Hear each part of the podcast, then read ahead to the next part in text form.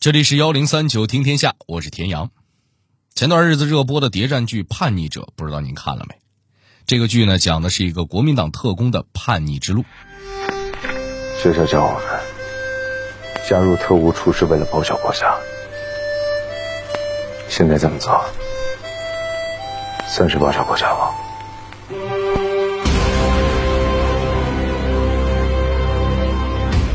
你的信仰不应该依附于任何一个人，信仰就是要在不断的实践和战斗中得到检验，最终方能达到坚定。我做好了随时牺牲的准备。现在是黎明前最黑暗的时刻。朱一龙主演的林南生本来是个优秀的军统特工，但经历了种种事件之后，他渐渐的被身边潜伏的我党地下工作者感染，成长为一个坚定的共产主义战士。这个剧里涉及到了很多国民党的特务机构，像什么军统、中统、复兴社这些组织，您分得清楚吗？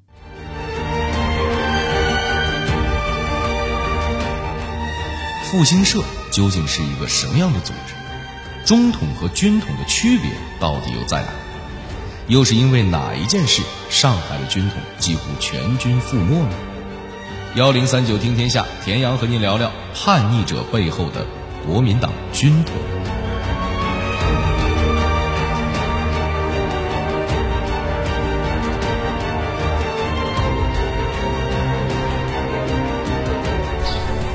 他叫林南生，师范学院刚毕业就来到特训班。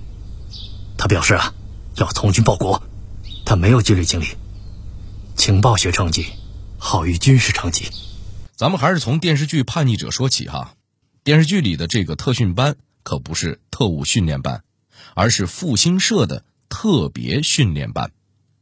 在电视剧里，复兴社的特务处和地下党员斗智斗勇，剧情十分的紧张刺激。那这个复兴社在历史上真的存在吗？对于国民党来说，这究竟是一个什么样的组织呢？别着急，咱从头啊慢慢讲。我们就拿电视剧里一九三六年的这个时间线来看，那个时候，国民党的情报部门简直就是一锅大杂烩，所有的情报部门、安保部门、特务部门都是放在一个叫。军统局的部门底下一块儿管理，不过这和咱看谍战剧里经常说的军统还不是一个部门。咱们常说的军统是啥呢？后面再说。我先来跟您讲讲复兴社，它是这个军统局底下的一个社团，责任人是蒋介石。然而在这个时候，复兴社并没什么正规的体制编制，更没有什么经费上的支持。要是出去执行什么任务，只能顶着军统局第二处的名号。那看过《叛逆者》的听众朋友可能要问了，这个听起来怎么和电视剧里讲的不太一样啊？确实，在电视剧里，特务处的阵仗可是不小，领导们不仅在小洋楼办公，出入呢还车接车送的。说出来您可能不信，真实的历史上，早年间特务处的寒酸程度绝对超出您的想象。这段故事得从更早的时候开始说起，在一九二七年，第一次北伐战争结束后不久，由于国内各政治派系分化组合，这让蒋介石感到十分被动，因此他决心加强军事上的情报工作。于是他成立了一个密查组，由戴笠等十个人组成，打着考察军容军纪的名头，暗地里则是去捕杀在国民党内部的共产党员。后来，这个组织索性变成了蒋介石排除异己的工具，没多久就解散了。五年之后，蒋介石又办了复兴社，设了宣传、组织、训练和特务四个部门。这四个部门里，特务处最重要，也是复兴社最核心的机关。然而，特务处最早在上海成立的时候，所有成员加一块只有五个人。等到后来业务拓展了一些，所有的在编人员加一块也就三十来个人。这群人每个月的办公经费都凑不到两百块钱。提起这个特务处的处长啊，名字您肯定不陌生，他就是国民党的特务头子戴笠。而就是戴笠负责的这个穷酸小社团后来居然成了大名鼎鼎的军统。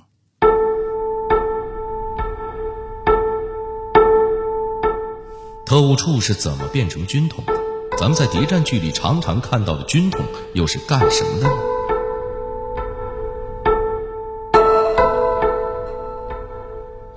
我们先来说第一个问题。在一九三八年的时候为了对付日本特工国民党的情报部门经历过一次很大的整改。原来的军统局被拆分扩编，戴笠负责的复兴社特务处也终于有了正式的编制，改名叫军统。说了半天呢，这军统究竟是干啥的呢？军统的全名叫军事委员会调查统计局。简单来说，军统就是负责收集国民党军队的各种情报，监视和暗杀敌对势力的。或者，咱们再简单点说，军统可以直接管控国民党的军队，更能管控当地的警察、宪兵队和交通队什么的。要是还觉得复杂，那您就记着，抗日剧、谍战剧里那些穿军装的女特务都是军统的人。那说到军统，还有一个部门不得不提。那就是中统。别看中统和军统虽然就差了一个字，但却是两个完全不一样的机构。中统也是从早年间那个军统局里面拆分出来的一个组织，是国民党党中央的情报机构。它的职责主要就是打压国民党之外的一切党派。除此之外，中统也能管管学校和社会舆论啥的。它的实际控制人呢是陈立夫和陈果夫。看上去，中统和军统的职责都很明确，也没有什么利益冲突。但是，这两个组织从创立一直到国民党逃到台湾，一直在明争暗斗，谁也瞧不上谁。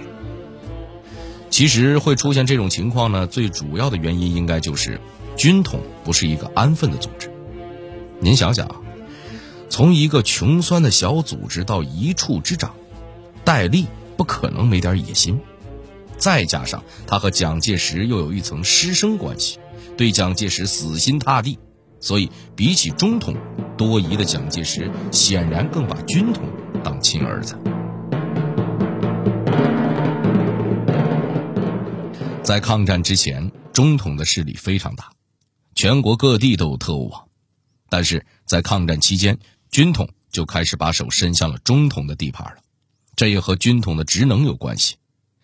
在抗战期间，除了向共产党人和革命人士刺探情报，军统刺杀鬼子和刺探日军情报也毫不含糊。当时在戴笠的领导下，军统特工人员竟然达到了五万多人，甚至还有自己的军队。因为抗日有功，戴笠还得了一个“特工之王”的称号。当时军统的手都已经伸到了国外。不过，眼看着军统这边蒸蒸日上，中统那边心里就有点不痛快了。虽然两边还是维持着表面上的和谐，但背地里互相使绊子，甚至互相派间谍暗杀的事儿就都不新鲜了。而蒋介石作为领导，似乎也挺乐意看着两边掐架。很多时候，他甚至会在地方特意安排一个中统的主任和一个军统的副主任。在他看来，两边势力互相制衡，反而能让他的统治更加稳固。因为蒋介石这个冷处理的态度，也让中统军统之间的关系更差。到后来，国民党逃到台湾之后，这两个组织都不存在了。说一千道一万，中统和军统啊都不算什么好东西。在国家动荡的时期，他们并不是专心的把枪口移至对外，反而是对准自己人，总是用一些下三滥的手段去达到一些不可告人的目的。不过，不可否认的是，军统在抗战期间确实付出过很大的牺牲，甚至在一次行动里，上海的军统特工几乎全军覆没。这又是怎么回事呢？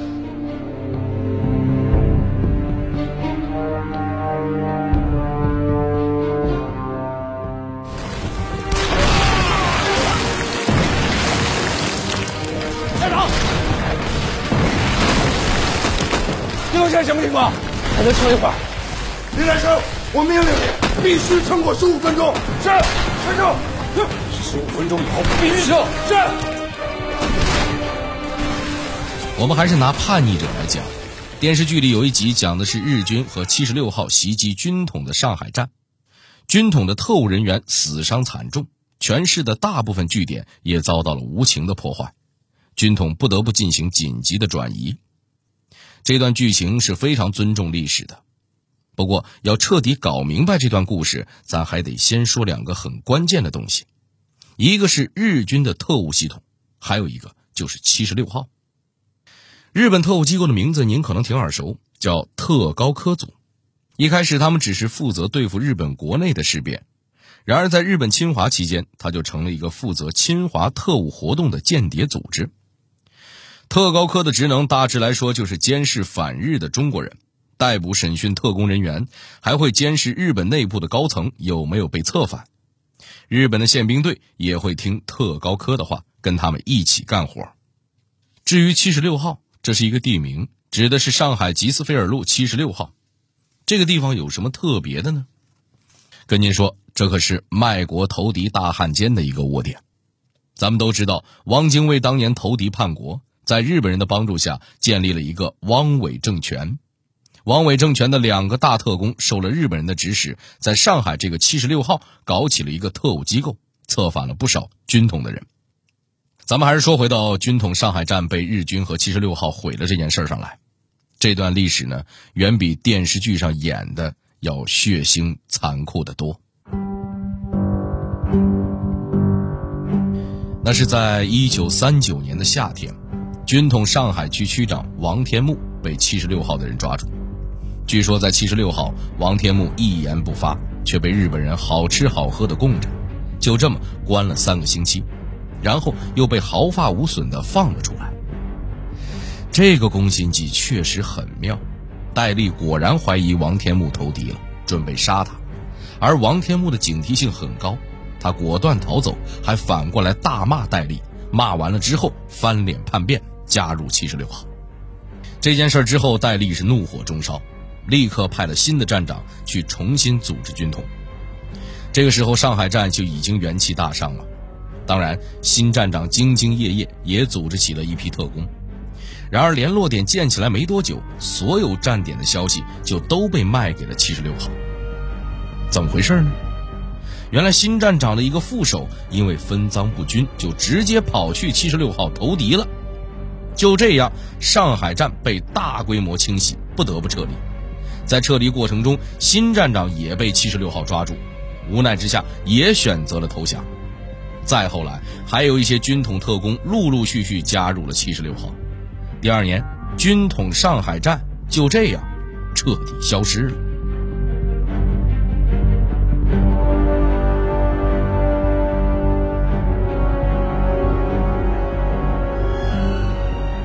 故事讲完，咱们也来分析分析。为什么日军就非得看军统的上海站不对眼呢？非要毁了它呢？这是因为军统上海站实在给他们添了太多的麻烦。在抗战的头五年里，上海的军统就曾经组织过一百五十多次暗杀活动，专门针对日军军官和汪伪政府的那些汉奸。军统的特务们对汪伪政权的那些高官下手是毫不客气。汪伪交通部的部长、上海市的市长，还有和日本人勾结的民国第一任总理，都是死在军统特务们的手里。当然，汪精卫本人也被暗杀过五回，最后汪精卫的死因就是身体里一颗取不出来的军统特务的子弹。可以说，军统这些不惜代价的暗杀行动，不光杀死了很多日本高官和汉奸。更给生活在水深火热里的人民带去了精神上的支持，震撼了一大批政治上的摇摆分子。按理说，军统特务们在抗战期间做出过那么多牺牲，百姓们应该很爱戴他们。但为什么大家一听到“军统”两个字，就像看见妖魔鬼怪一样，躲都来不及呢？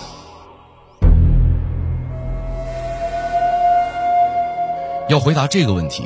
我们就得把时间线拉到解放战争时期，那个时候残暴几乎就是军统特务的代名词。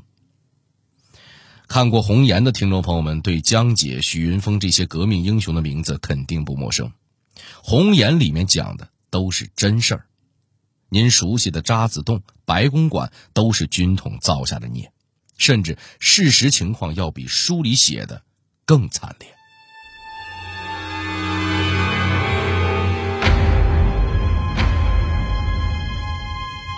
当时国民党对被捕的共产党员的折磨简直到了病态的程度。除了您所听到的老虎凳、辣椒水、扎竹签还有一个特别残酷的刑法，叫披麻戴孝，就是把麻布条蘸上热胶，粘在共产党人赤裸的皮肉上，晾干了之后，特务就会狠狠地把麻布条连皮带肉的扯下来。就算是钢铁硬汉，也很难熬得住这种毒刑。除了共产党人，平民百姓想好好过日子都不行。有一回，军统看上了一块地，要和美国人一起盖房子。划好了区域之后，就开始对住在当地的老百姓进行强拆。他们只是随便给了一点拆迁费，一边给钱，一边就开始逼人搬家，从不问一天之内这些人能搬到哪里去。一家住户里有个孕妇刚生完小孩，没有马上搬走，特务们就把他们的行李全部丢出去，还把人家的屋顶给扒了。当天晚上赶上狂风暴雨，第二天。产妇和孩子都死了。更恐怖的是，这么没人性的事儿传到戴笠耳朵里之后，他竟然拍手叫好，因为这样就没人敢赖着不搬了。还有七八十岁的老人，因为舍不得离开住了好几十年的老院子，被特务一把推倒在地上，因为中风死去。军统也就是给了一点丧葬费，意思一下。在国民党开始向台湾撤退的时候，军统的人依然在作威作福。跑到厦门的时候，解放军还没有打过去，于是他们就开始疯狂的迫害当地无辜的老百姓。当时厦门的监狱里面关满了厦大的老师和学生，只能住二十多人的牢房里，硬是塞了一百多个人，成了名副其实的沙丁鱼罐头。他们甚至连当地的小孩都不放过。有一回，一个学修理的小学徒收了工，骑着自行车往家走。因为当时天太黑，他就开着自行车灯照明。忽然，路上一辆汽车突然就朝他横冲直撞的开过来。为了躲开车，他赶紧把自行车摆向一边。一个不小心，自行车的灯光扫到了车里的人脸上。这一下可不得了了！原来车里坐的不是别人，而是军统的头目，外号“杀人魔王”的毛森。于是，这个还不到十五岁的小学徒立刻就被抓到了警察局的司令部。被安了一个图谋行刺的罪行，毒打了一顿之后被关进了监狱。在厦门即将解放的前几天，军统的特务还在大批大批的敲诈、杀害关在监狱里的无辜百姓，甚至就连中华民国的国母宋庆龄也差点被害。咱都知道，宋庆龄是支持共产党的，他反蒋也是出了名的，只是碍于身份，蒋介石明面上不能拿他怎么样。戴笠和他的手下就曾经想过一个阴招，他们准备制造一场车祸，把宋庆龄撞进医院，再通过医护人员长期折磨他，把他弄得半死不活。幸好这个计划最后没能成功实施。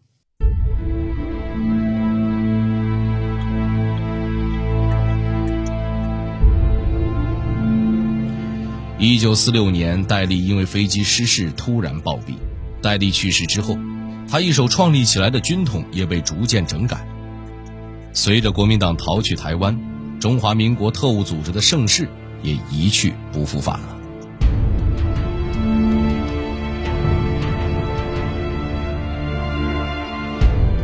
好了，这里是幺零三九听天下，我是田阳。最后，代表节目编辑高婷婷、程涵，感谢您的收听。